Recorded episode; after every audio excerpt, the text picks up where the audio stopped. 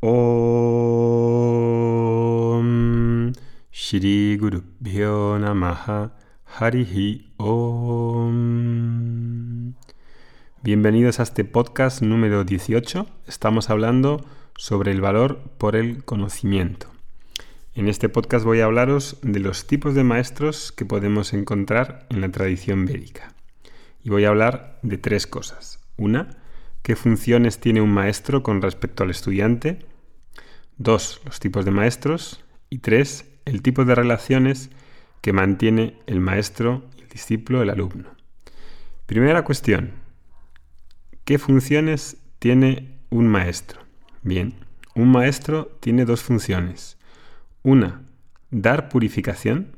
La purificación, lo hemos hablado en el curso de introducción, es la preparación, la madurez emocional, todo lo que necesite para que esa persona pueda tener una mente disponible y vivir sin condenarse a sí mismo ni victimizar a los demás. La purificación es sumamente importante y esa palabra de purificación, chitta-sudhi, generalmente nos referimos con los métodos para purificar dentro de esa tradición como la palabra yoga, karma yoga, etc. Primera función, dar purificación, dar herramientas, disciplinas que puedan ayudarte a madurar. Y dos, dar conocimiento que elimina la ignorancia que tienes, que tenemos sobre nosotros mismos. En otras palabras, autoconocimiento. Entonces hay maestros que tienen una función de purificación o de dar conocimiento o tienen ambas funciones. Entonces vamos a ver como segundo tema qué cuatro tipos de maestros podemos encontrar. En primer lugar, tenemos las figuras inspiracionales. Las figuras inspiracionales nos hacen convertirnos en una mejor persona. Nos motivan a seguir un estilo de vida así más íntegro, dármico, de valores, a seguir disciplinas dentro de la tradición asana, pranayama, etc. Por ejemplo, Bruce Lee es una figura inspiracional para los luchadores. Su mera presencia, su mera compostura, ver sus películas, sus películas o sus fotos inspira por todo lo que tiene detrás, ¿no? De ejemplo. Entonces, algunos profesores inspiracionales nos pueden ayudar a purificarnos en nuestros conflictos emocionales y a conducirnos a una vida de maestría donde vamos quedando relativamente libres de apegos, aversiones que determinan una vida en general de dependencia emocional. Ese es el primer tipo de maestro. Segundo tipo de maestro puede ser los alumnos que dentro de una escuela, de una tradición, son más antiguos, son más viejos esas personas con las que nos topamos y que generalmente están disponibles más tiempo presencial contigo, puesto que son alumnos, comparten nuestro camino espiritual y son cómplices de nuestro propio crecimiento. Segundo tipo. Tercer tipo son los maestros que no enseñan oficialmente y generalmente son personas que se han purificado siguiendo una vida de madurez emocional, karma yoga, y han ido obteniendo el conocimiento de uno mismo a través de jnana yoga. Jnana yoga significa Vedanta, Upanishads, son diferentes palabras que indican a lo mismo, autoconocimiento. Pero no enseñan de una manera oficial. Entonces podemos encontrar un swami o un sannyasi, un maestro, que puede ser un grijasta, un cabeza de familia o un monje, sin embargo, ese conocimiento no, lo enseña explícitamente. No es su función ser mm, profesor y enseñar de una manera en la que esté disponible mm, y tenga un anhelo por enseñar. No todos los maestros tienen un anhelo por enseñar. Entonces ese, ese conocimiento es guardado en su corazón y las personas que entran en contacto con ellos en su vida, pues son ejemplos espontáneos de cómo vivir la enseñanza en su vida. Tercer tipo de maestro. Cuarto tipo de maestro. Son maestros que son profesores. Son maestros que tienen que tener también cierta maestría y además enseñan. Es decir, que tienen un conocimiento y un método para enseñar y mostrar quién eres. ¿Quién eres? Oscar, ¿cómo que me vas a decir quién eres? Claro, el problema está que creemos que somos algo y eso es lo que concluimos que somos. Y generalmente en el autoconocimiento, que implica reconocer tu verdadera naturaleza, generalmente no es lo que crees que es. Implica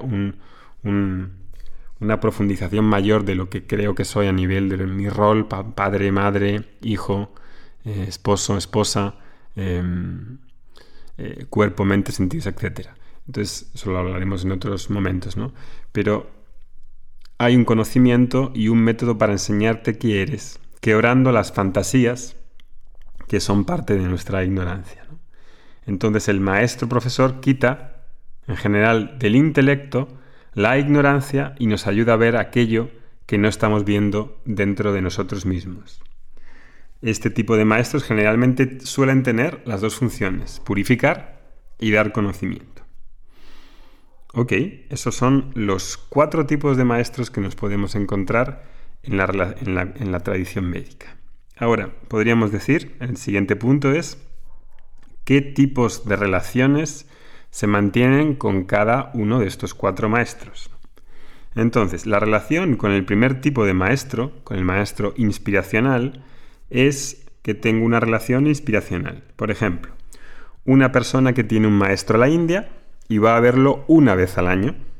Cuando voy a ver a este maestro inspiracional, renuevo mi inspiración, la motivación de querer ser mejor persona, las disciplinas, etcétera, etcétera, etcétera. A veces incluso no hace falta que ese maestro esté vivo. Una misma imagen en un altar nos puede ayudar a vivir una vida de valores más altos. Para mí han sido maestros no inspiracionales, pues por ejemplo Shankara, al que nunca he conocido porque es de hace varios siglos, Vyasa, Krishna, y en general también, por ejemplo, cuando he conocido Yengar, BKS Yengar ha sido un maestro inspiracional porque no he vivido mucho tiempo con él.